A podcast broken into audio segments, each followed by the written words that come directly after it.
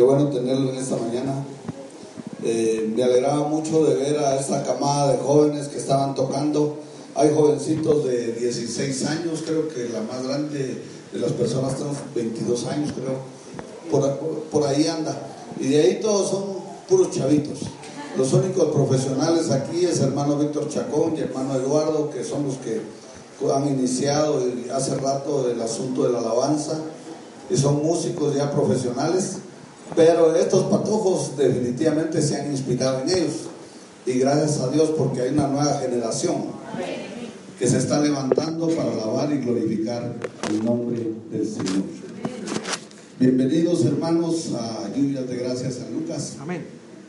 Esta es la iglesia del Señor y espero que usted se pueda gozar en él. Amén. Vamos a, ver si ya tenemos la presentación ahí sobre gratitud. Amén. Una forma de honrar al Señor.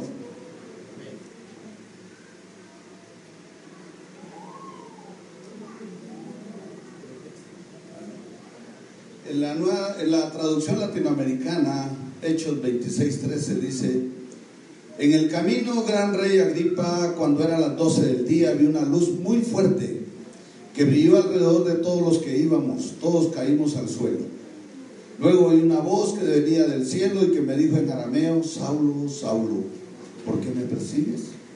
Solo los tontos pelean contra mí. Entonces respondí, ¿quién eres Señor? Y él me contestó, yo soy Jesús. Es a mí a quien estás persiguiendo.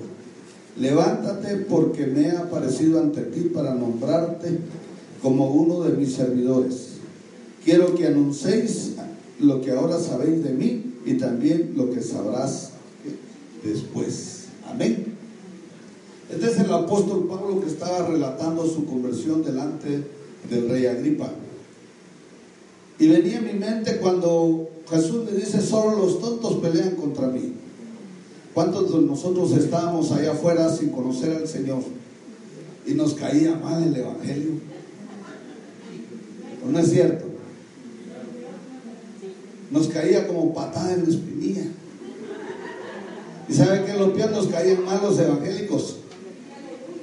Pero cuando Dios tuvo misericordia y cuando Dios nos observó dentro de la multitud, igual que el apóstol Pablo, nosotros fuimos llamados a sus caminos. Y la bendición de conocer al Señor, hermanos, es algo maravilloso que tiene cada uno de nosotros. Dice la palabra que el sol brillaba en el cenit, era las 12 del día, como va llegando a esta hora. Había bastante luz, pero la luz que se le apareció a Pablo fue una luz sobrenatural. De tal manera que le cegaron los ojos. ¿Alguna vez usted ha visto eh, un eclipse solar?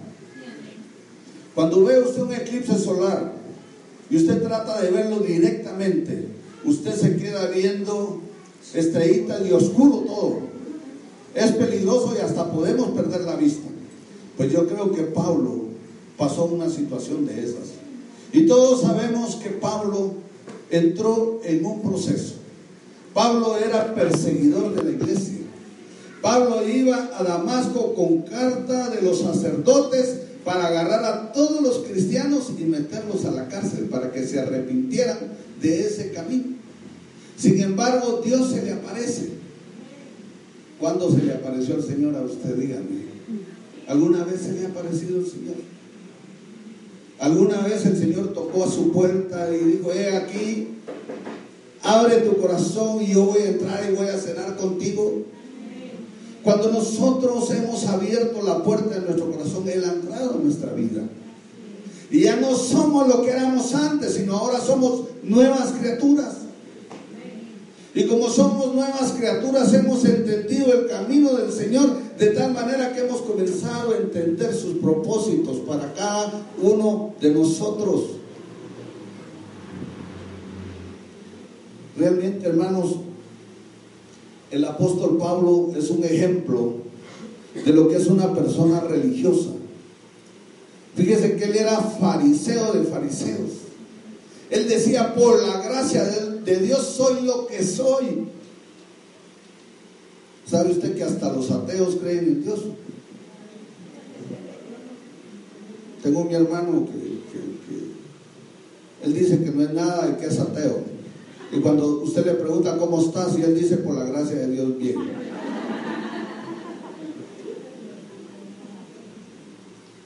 Realmente, hermano Edson hablaba hace ocho días sobre comprensiones sobre el agradecimiento. Realmente ser agradecido con Dios. Cuando usted es un nacido de nuevo, cuando usted ha sido salvado por el Señor Jesucristo, usted quiere involucrarse en las cosas del Señor. Rapidito. Usted es como aquel gadareno, ¿verdad? Que fue salvado y limpiado y sacado de los sepulcros, liberado y quería ir detrás de Jesús, pero Jesús le dijo, ven y dile a tu familia lo que Cristo ha hecho contigo. Y eso es lo que Dios quiere con cada uno de nosotros. Realmente la gratitud produce beneficios. Hermanos, miren, cuando usted es agradecido, usted puede desarrollar amistad con cualquier persona. Usted no se va a apartar y usted no va a salir corriendo, siempre va a tratar de hablar con alguien en la congregación. Además de eso, cuando usted es liberado y sanado por el Señor, usted tiene salud y tiene vida y vida en abundancia, hermano.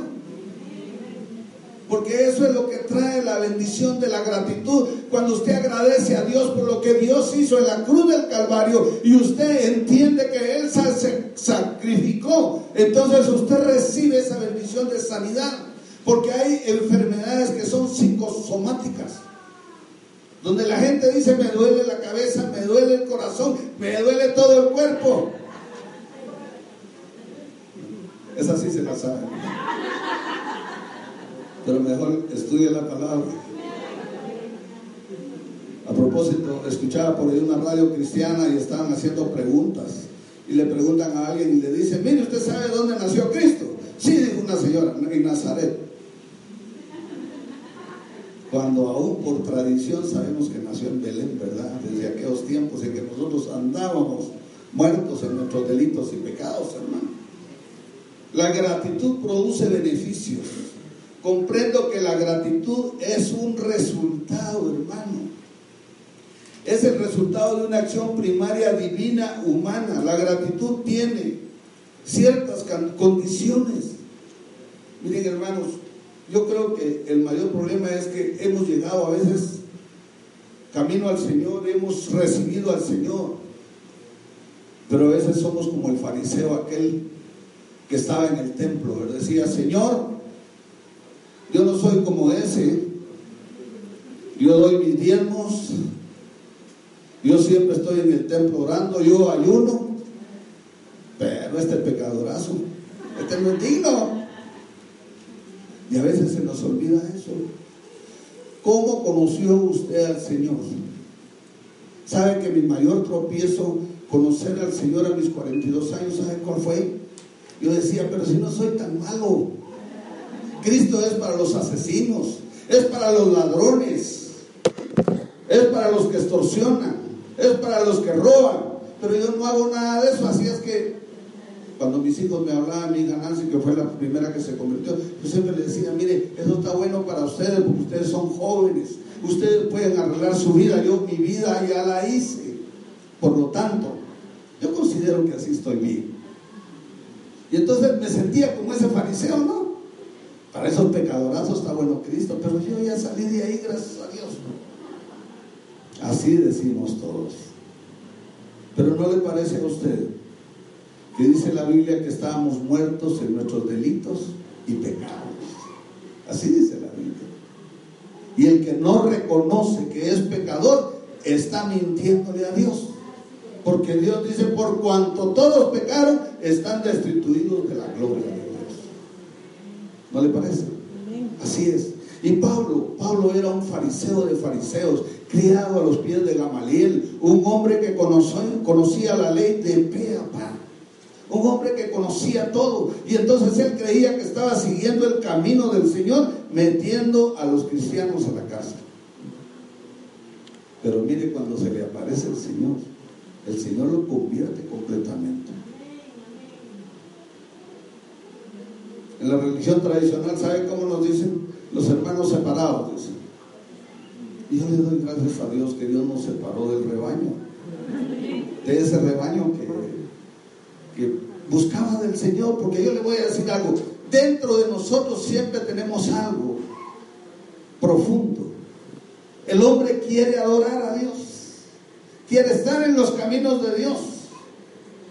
Pero el diablo y sus concupiscencias del hombre no lo dejan muchas veces. Y se aparta de los caminos de Dios. Y el hombre es desobediente. Y sabe que lo peor es que es obstinado, es necio. Hasta que no se golpea tres veces, entonces no reconoce lo que Dios puede hacer. Ahora, ¿por qué debe haber gratitud? Hermano Edson habló de estas dos cosas, yo voy a hablar de la tres y la cuatro. Comprendo y recuerdo lo que Dios ha hecho por mí. Él me perdonó, por lo tanto espera que ya no peque más. Y aquí tenemos el ejemplo de Juan 8:11. Ella dijo, ninguno Señor, entonces le dijo, ni yo te condeno, vete y no peques más. ¿De quién está hablando ahí? De la mujer ha adulterado y que los maestros de la ley y todos aquellos que podían la agarraron y la encontraron aún en el mismo acto del adulterio. Pero usted ya se dio cuenta de algo, solo llevaron a la mujer. ¿Y al hombre dónde lo dejaron? Los dos eran adúlteros. Pero ella le preguntó, él le pregunta, ¿Dónde están los que te acusan? Ya no había ninguno. Porque Jesús dijo, misericordia quiero y no sacrificio. Porque Jesús dijo, vete y no peques más. Sabe que cuando venimos a Cristo nosotros estamos agradecidos porque Él perdona nuestros pecados. Mire, dice que por gracia son salvos por medio de la fe. Y esto no es algo de vosotros, sino es un regalo, es un don de Dios, es una bendición del Señor. Por nuestras propias fuerzas jamás nosotros hubiéramos podido alcanzar lo que hemos alcanzado.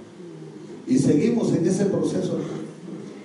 Y por eso debemos de ser agradecidos con el Señor y comprender lo que Dios ha hecho por mí. Aquí en Marcos 1.29 encontramos otro ejemplo. Al salir de la sinagoga vinieron a casa de Simón y Andrés con Jacobo y Juan y la suegra de Simón estaba acostada con fiebre y enseguida le hablaron de ella. Entonces él se acercó y la tomó de la mano y la levantó, inmediatamente le dejó la fiebre y ella le servía. Qué dicha la de Pedro, ¿verdad?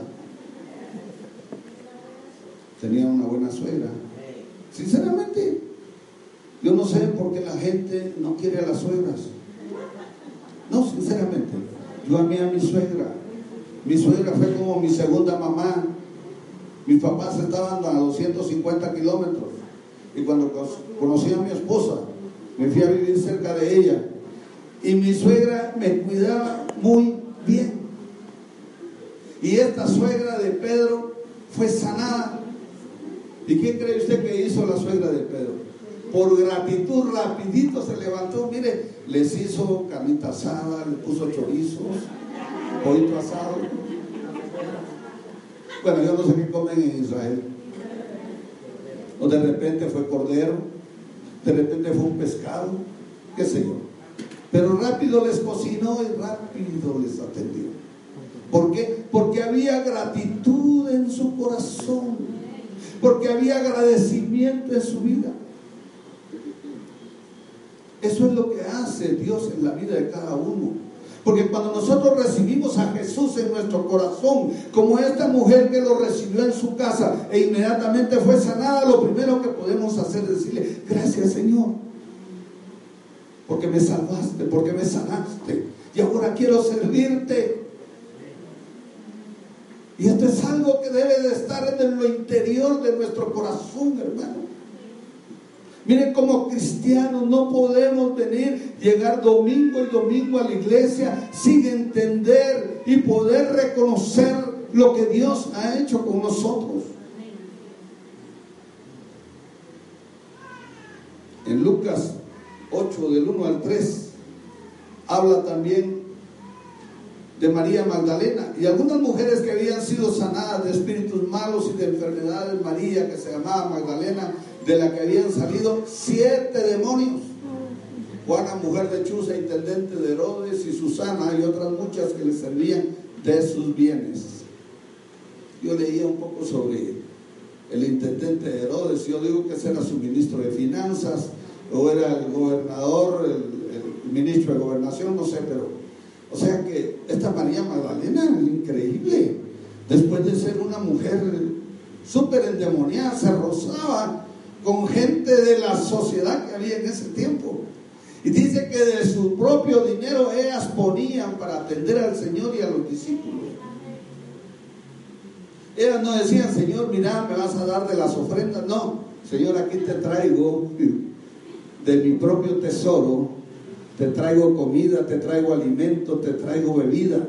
¿Por qué? Porque en el corazón de María Magdalena había gratitud. El fariseo lo invita a cenar al Señor a su casa. Pero Simón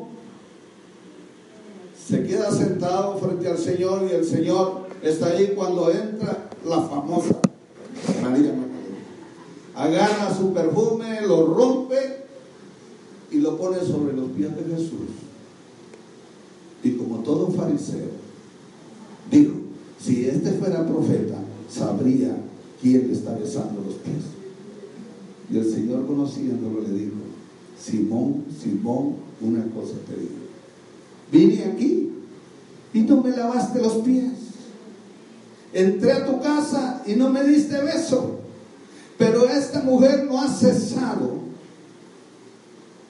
de enjugar sus lágrimas sobre mis pies y ha lavado mis pies con sus lágrimas y me ha besado lo que tú no has Y a veces nosotros nos comportamos así, Nosotros nos cuesta, hermanos, ser agradecidos. Mire, la gratitud en el Señor es cuando nosotros reconocemos de dónde Dios nos ha sacado. Amén. Si usted siente que no necesita al Señor, quiero decirle que está equivocado. Nosotros siempre vamos a necesitar al Señor. Siempre. Siempre. El hecho que sea un hijo de Dios, que sea sacerdote del Señor, que sea linaje escogido del Señor, no quiere decir que no necesitemos al Señor. Necesitamos la presencia de Dios. Mire hermano, debemos de llenarnos de la presencia de Dios.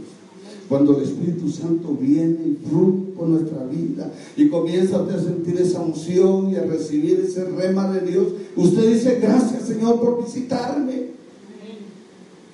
Porque Jesús ya no está en cuerpo y alma, pero sí está en espíritu. Y Él nos visita. Y Él está con nosotros. Amén. Y Él es nuestro guiador y Él es nuestro apacentador. Él es nuestro pastor. Ahora, comprendo también cuando tengo gratitud lo que Dios espera de mí. Dios espera yo le corresponda. Levántate, porque me he aparecido a ti para nombrarte como a uno de mis servidores, dice la traducción latinoamericana. Quiero que anuncie lo que ahora sabes de mí y también lo que sabrás de él. ¿Qué sabe usted de Jesús? Que es el Hijo de Dios.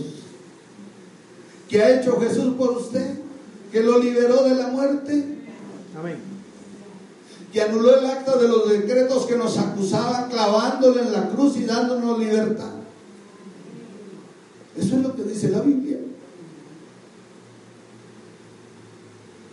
nos dio salvación, nos dio vida eterna, nos libró de la muerte espiritual.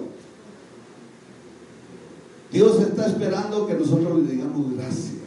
Y por eso el salmista en 103.2 dice, bendice alma mía Jehová y no olvides ninguno de sus beneficios. Bendice alma mía Jehová. ¿Sabe que él se hablaba a sí mismo? Cuando su mente, su corazón, su vida no quiere alabar al Señor, repita la palabra de Dios. La palabra de Dios va a dar vida. Amén. para que usted pueda alabar y glorificar el nombre de Dios y levantar sus manos y decirle, Señor, aquí estoy. Estoy agradecido contigo.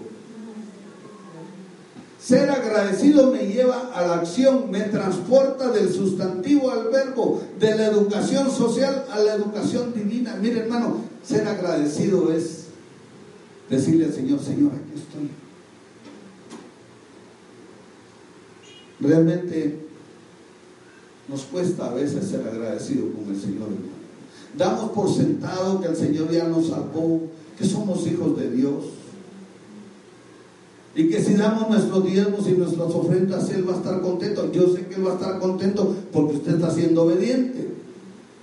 Pero hay algo más que Dios quiere que hagamos. Y Él dice, ve y cuéntale a los de tu familia lo que Dios ha hecho por ti. ¿Cuántos de sus familias están yendo al infierno por no conocer al Señor? ¿Cuántos de sus amigos están caminando al precipicio sin conocer a Cristo? ¿Cuántos de sus compañeros de trabajo están perdidos en sus delitos y pecados? ¿No le parece a usted que es tiempo de reflexionar? Es tiempo de agradecerle a Dios la oportunidad que le da. Es que hermano, fíjese que me quiero salir de mi trabajo, me dice un día un hermano, ¿y por qué se quiere salir? Es que ahí todos son impíos. Gloria a Dios, le dije, predíqueles el Evangelio. Sea buen testimonio, no agarre más tiempo que el que tiene que tomar para su almuerzo, para su refacción, sino más bien que usted sea ejemplo para ellos. Dios nos ha llamado a eso, hermano, a que seamos luz en medio de las tinieblas. Salmo 107, 21 dice, den gracias al Señor por su amor por lo que hace en favor de los hombres. Ofrezcanle sacrificios de gratitud y hablen con alegría de sus actos. Mire hermano, yo me gozo cuando las hermanas están testificando. Yo no sé por qué, pero las mujeres tienen un don especial, ¿verdad? Les gusta hablar. Pero me encanta más cuando hablan del Señor. Amén. Cuando están testificando y están contando lo que Dios ha hecho me recuerdo de la mujer samaritana, aquella que le dijo el Señor, cinco maridos has tenido y el que tenía, el que tienes hoy no es ese, tu marido. Y ella viene y regresa al pueblo y le dice, miren, vayan y escuchen, yo creo que ese es el Mesías esperado por el pueblo de Israel porque me ha dicho toda mi vida.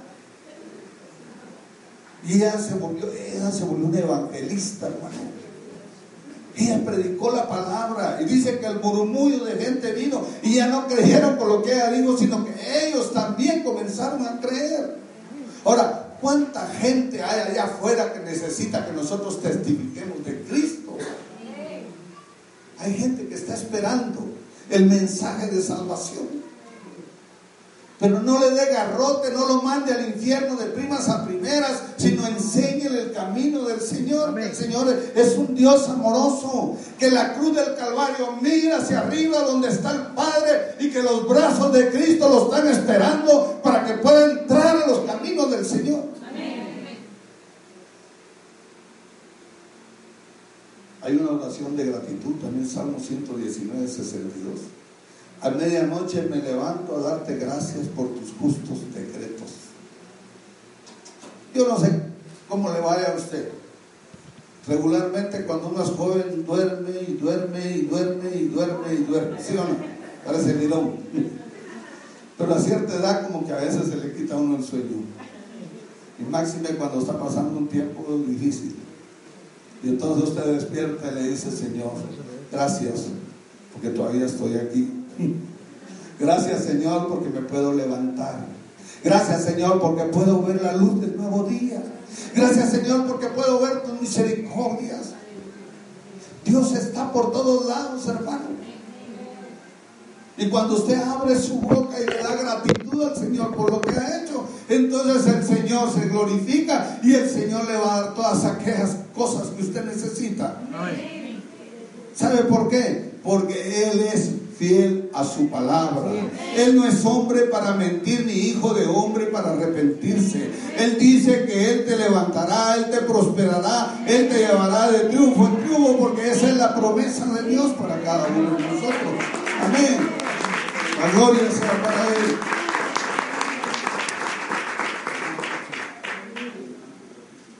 Hay un canto de gratitud que tenemos ahí y esperamos que se pueda ver el día de hoy. No sé si va a apagar luces ahí, hermano Víctor.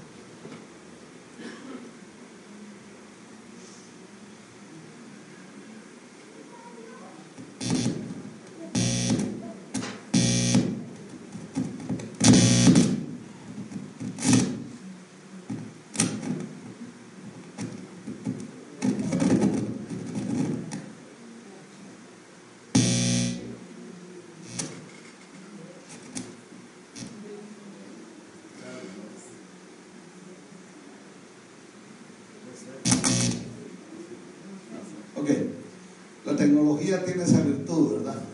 A veces nos deja en el camino. Quiero contarle que allá en mi casa, gracias a Dios, ya tenemos como un año de tener internet, pero desde ayer se fue. Y llamo a uno de mis nietos, porque yo necesitaba ver esto este bosquejo, y llamo a uno de mis nietos, le digo, perdone hijo, ¿hay, hay internet en su casa? No, abuelo, me dice, se fue desde ayer. Yo estaba sufriendo, estaba sufriendo por el internet. Jeremías 30, 19 dice, y saldrá de ellos acción de gracias y voz de nación que está en regocijo, los multiplicaré y no serán disminuidos, los multiplicaré y no serán menoscabados. Estamos en el mes de la patria, ¿sí o no? Amén. Yo creo que es tiempo que Guatemala comience a cambiar su vocabulario. Durante cuatro años hemos, hemos pasado tiempos difíciles donde la gente pone en las redes sociales cualquier cosa que se le antoja contra el gobierno. Insulta al presidente y después se van los ministros, van los diputados, van los, bueno, a todo el mundo insultan. Pero no le parece a usted que es tiempo de abrir nuestra boca y bendecir a Guatemala y declarar que Dios es la solución de Guatemala, que a través de Jesucristo nosotros podemos ser sanados, restaurados, levantados, que el crimen, la extorsión, todo eso se va a terminar. ¿Sabe por qué? Porque Dios va a gobernar este país. Amén.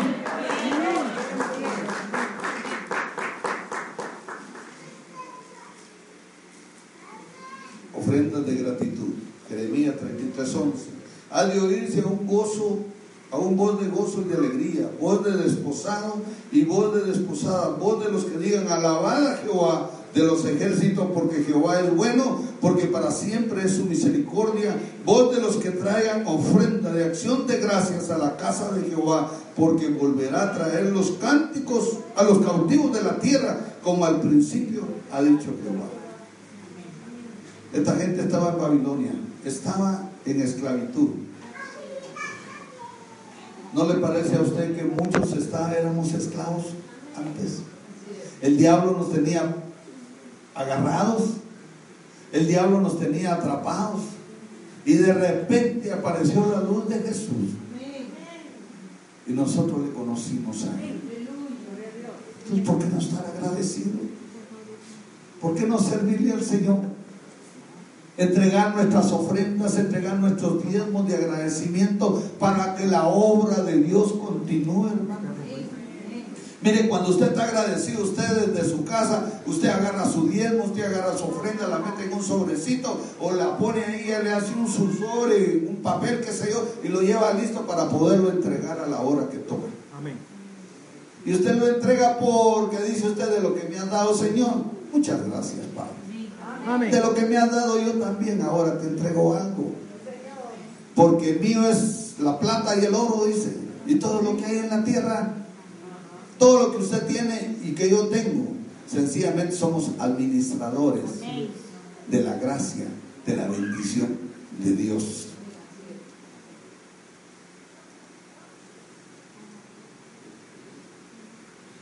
Dios me crió, por lo tanto Él espera que le sirva. Efesios 2.10. Porque somos hechura suya, creados en Cristo Jesús para buenas obras, las cuales Dios preparó, ¿de qué dice? De antemano, ¿Para qué? ¿Para que las vea de lejos? No. ¿Para qué?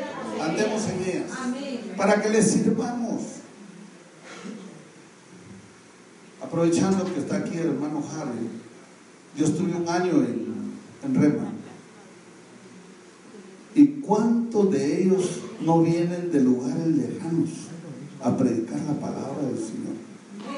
¿Cuántos de ellos no sacrifican de su propio tesoro? Pagan billetes de avión, pagan lugar donde hospedarse. ¿Para qué? Para venir a predicar una o dos semanas a Guatemala. Y a veces a nosotros nos cuesta. Mire, hermanita, va a ir a predicar allá a Santiago. Ay, hermanos, que viera que están lejos. Va a ir a predicar a Santa Lucía en el pasaje. Ay, hermano, es que allá donde la hermana Tere está lejitos. Dios nos está llamando, hermano. Amén. Dios nos está hablando. Dios nos está diciendo, bueno, ya déjate. Deja la comodidad de tal manera que ahora sea obediente.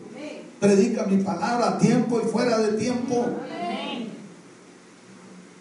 Ya no juguemos a las cosas del Señor, sino seamos formales y agradecidos. Amén. Dios me diseñó, Él espera que le sirvamos. Que Dios, Jesús dio su vida sirviendo a cada uno de nosotros.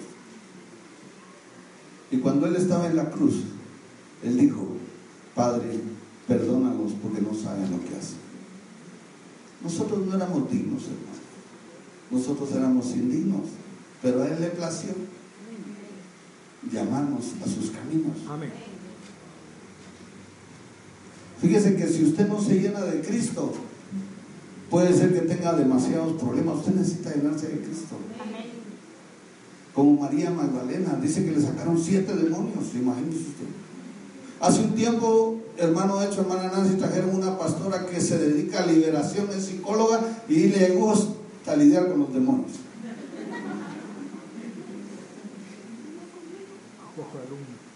Y yo sé que ese trabajo no a todos nos gusta, hermano. Pero a ella le encanta. Muchas hermanas fueron capacitadas. Y yo espero que las hermanas puedan poner en práctica eso. Amén. ¿Sabe que hace años había un pastor eh, de Cristo Centro, él se llamaba Norman Parish?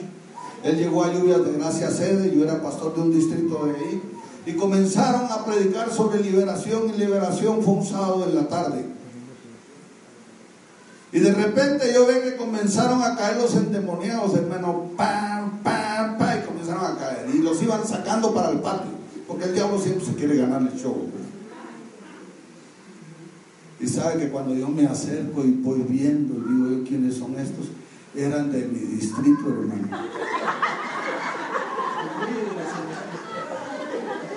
Pero ¿sabe qué pasó? Dios los liberó y se levantaron como hombres y mujeres en el liderazgo y predicaron la palabra del Señor porque para eso los liberó Cristo. No los liberó para que estuvieran ahí nomás, sino para que fueran y enseñaran el Evangelio. Y esa gente se levantó con poder y con gracia. Y cada vez que encontraban a alguien endemoniado, lo agarraban y lo lideraban y lo ponían a trabajar en la obra del Señor. Francamente, hermanos, Dios quiere hacer algo con nosotros. Dios quiere llevarlo a otro nivel. Ah, pero hermano Gilberto, si aquí estoy bien cómodo, miren, no, no me quiero meter mucho porque el diablo me va a hacer arrinconar. Me quiere que le diga algo. Más poderoso es el que está en nosotros que el que está en el mundo. Y si usted está lleno de Cristo, va a ser fácil para usted echar fuera a los demonios. Fíjese bien, pues, aquí hay unos ejemplos de algunos hermanitos de la Biblia. Yo digo, hermano, Abraham. Fíjese que los que ya somos de la tercera edad y a veces decimos, ah, no, hombre, yo ya estoy grande y ya qué puedo hacer por el Señor. Quiero decirle algo. Hay una pastora allá en Occidente. Ella inició su iglesia en el carport de su casa. Ella trabajó conmigo como lideresa. ¿Y sabe usted quiénes eran sus ayudas? Era la mamá de ella que tenía 75 y dos ancianitas de 80 años. Pero mire qué mujeres más templadas. Ayuno y oración. Ayuno y oración y luego visitación. y ahora tiene una iglesia, más o menos de 200 personas. Tiene su propio templo y el Dios de todos los siglos ha levantado ese lugar. ¿Sabe por qué? Porque había personas intercesoras. Y tal vez usted esté pensando, ya estoy muy grande, ¿para qué puedo servir, hermano Gilberto? Métase con los intercesores, vaya a orar ahí adentro, clame a Dios porque la gente se convierta, que la gente conozca a Cristo. Abraham, el Señor le dijo, al que te bendiga, yo lo bendeciré. Y en ti serán benditas todas las naciones y su nieto Jacob. Fíjense que estas son personas que estoy seguro que si usted les pasaba un test, no calificaban. Jacob era un inseguro, Jacob era un tramposo, era un mañoso. Le hizo trampas a su hermano, le robó la primogenitura. Luego fue con Labán y le hizo trampas también a él. Y bueno, los dos se hicieron trampas porque él fue a aprender con el suelo. Pero bendito sea Dios que se le apareció el Señor. Usted sabe la historia. Amén. Se le apareció el ángel de Jehová, luchó con el ángel de Jehová y Dios lo liberó y le cambió el nombre de tramposo a Israel, que quiere decir príncipe. Amén. Y mire, y de ahí nació la nación de Israel, los doce patriarcas. ¿Y qué me dice del joven José? Ay, jóvenes van a servir. Hay jóvenes que dicen, ay, hermano Gilberto, apenas tengo 24 años. Déjeme un poquito que yo me dé, regodé en el mundo un poco y después ya vengo a servir. Mire, quiere decirle algo, José a los 17 años fue vendido, fue lanzado al pozo, fue metido a la cárcel. Usted conoce por aquella mujer, por Potifar, lo metieron a la cárcel. Pero de ahí lo agarró Dios y lo puso sobre toda la gente que estaba en la cárcel y Faraón lo supo y un día llegó a ser gobernador de Egipto. ¿Y sabe para qué? Porque al poco tiempo él tuvo que traer a su familia porque había hambre en la tierra. Y como había hambre en la tierra, él la tuvo que traer a la tierra de Gosén. Y ahí el pueblo del Señor se multiplicó. Y por 400 años estuvieron ahí. Entonces, no me diga que usted es tan joven. Para los que están aquí todavía jovencitos, yo sé que muchos están allá adentro. Dios los puede usar. Como al joven Timoteo también. Aviva el fuego que hay en ti. Si hay un fueguito así pequeñito, avive ese fuego. Sírvale al Señor. Entrégale al Señor a los 30 años. José fue el gobernador de Egipto. Aquí hay otros, otros personajes. Moisés, ah, Moisés. 40 años estuvo en el palacio, aprendió las mejores universidades de Egipto, pero Dios lo saca de ahí y lo manda al desierto. ¿A qué? A cuidar cabras otros 40 años.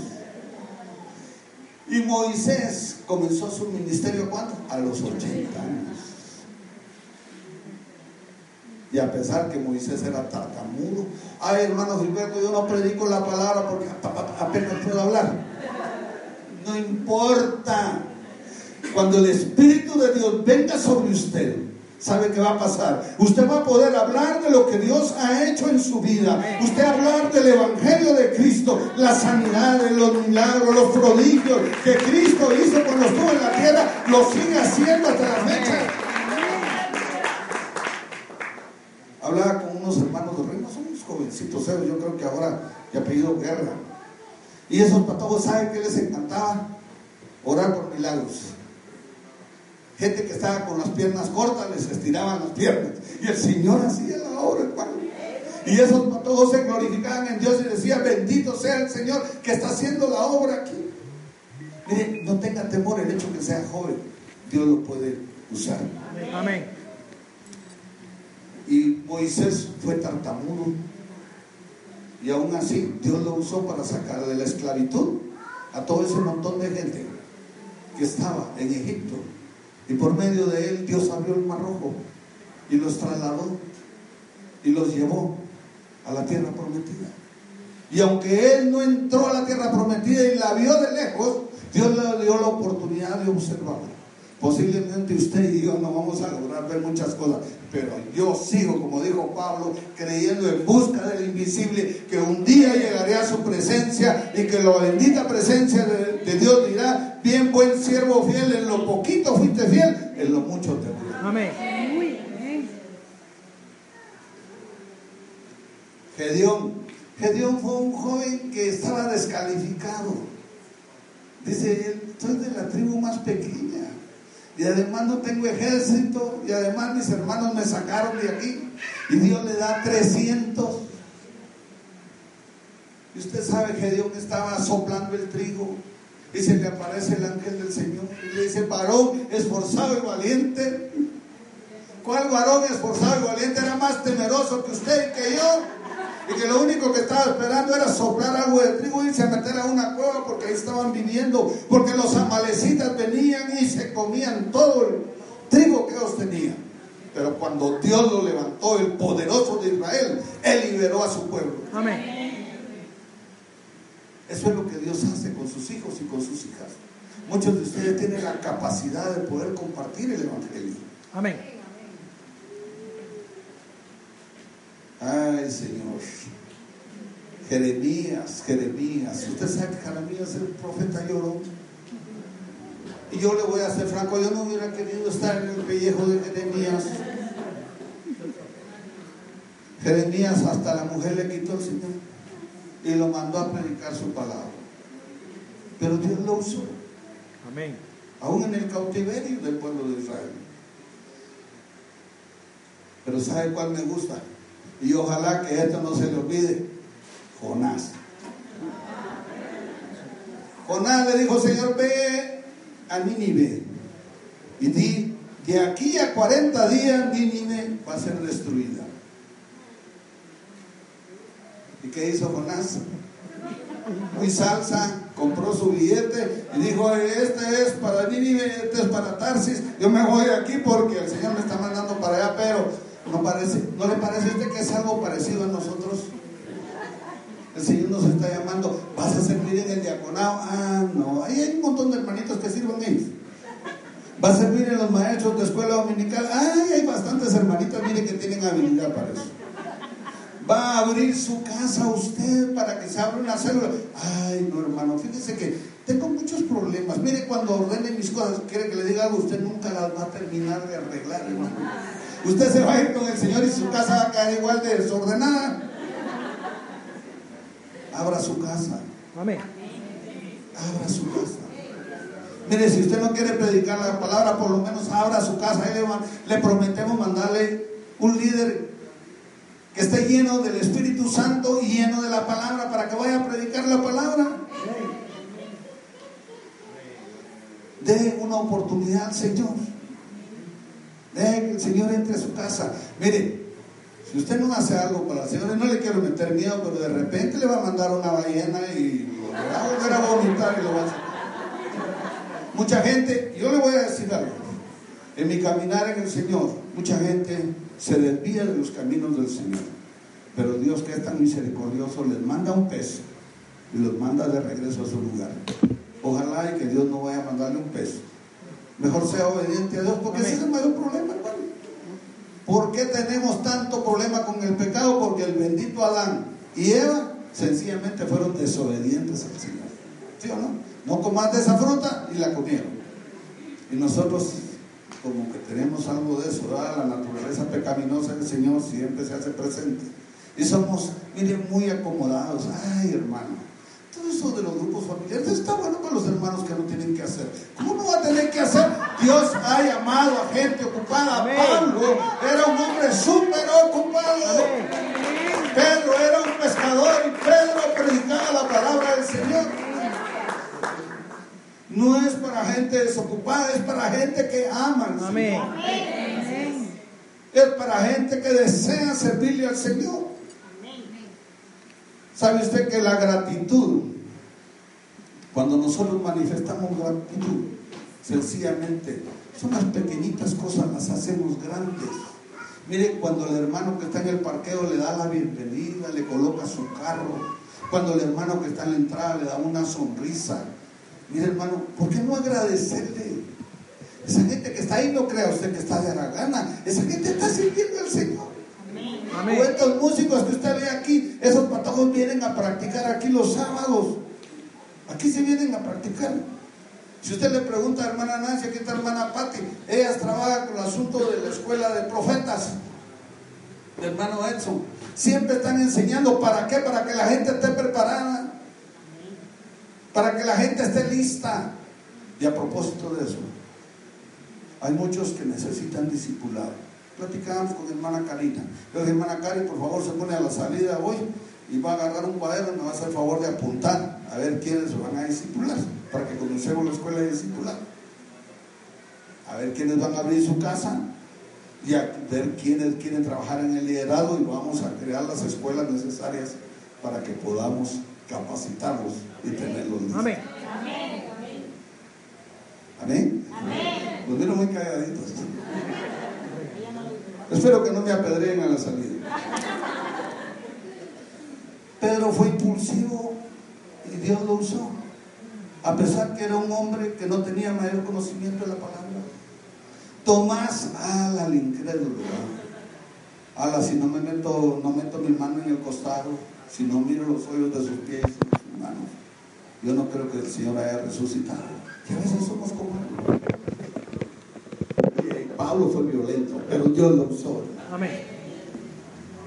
Ahora, ¿No le parece a usted que es tiempo de explorar su perfil? El don de Dios que está en usted para poderle servir. Hay una palabra que se llama perfil, es una cosa. la P percibe el llamado de Dios. ¿Cuál es su llamado? A lo mejor ser un anfitrión de una célula. Examina tu temperamento. Si usted es como el apóstol Pablo, usted está bueno para que vaya a predicar, pues lo único que le vamos a enseñar primero. Para que no mande la gente al infierno. Si usted es maestro y usted tiene capacidad de enseñanza, pues también puede enseñar a otros. Capacítese. Y la F fluye con tus dones espirituales, ministrar a otros para que sean sanos y libres. Mire, hermano, qué lindo es que aquí se levanten hombres y mujeres de Dios. ¿Sabe qué me gustó a mí mucho de, yo fui a, cuando mi nieta Azucena se graduó en Rema. ¿Sabe qué me gustó? Se predicó, por cierto, los hermanos allá predican 30 minutos, creo que es más o menos. Predican y se terminó, pero frente había gente. ¿Y sabe qué dijeron? Hay algunas necesidades, venga, van a orar por ustedes. Yo quisiera que en un tiempo corto nosotros podamos decir, tiene usted alguna necesidad, el culto ya terminó, pero venga, van a orar por usted. Aquí van a haber sanidades, aquí van a haber milagros, aquí van a haber prodigios. Dios va a usar hombres y mujeres de Dios para su reino, para extender su reino. Ya dejemos la comodidad. Quiero ir terminando con esto. Yo no sé si usted ya conoce al Señor, pero entiendo que la mayoría de nosotros aquí ya recibimos a Cristo. Yo le voy a rogar que incline su rostro porque pudiera ser que haya alguien aquí que no lo conoce. Y yo quiero orar y quiero clamar a Dios. Y quiero hacer un llamado por si hay alguien que no conoce al Señor.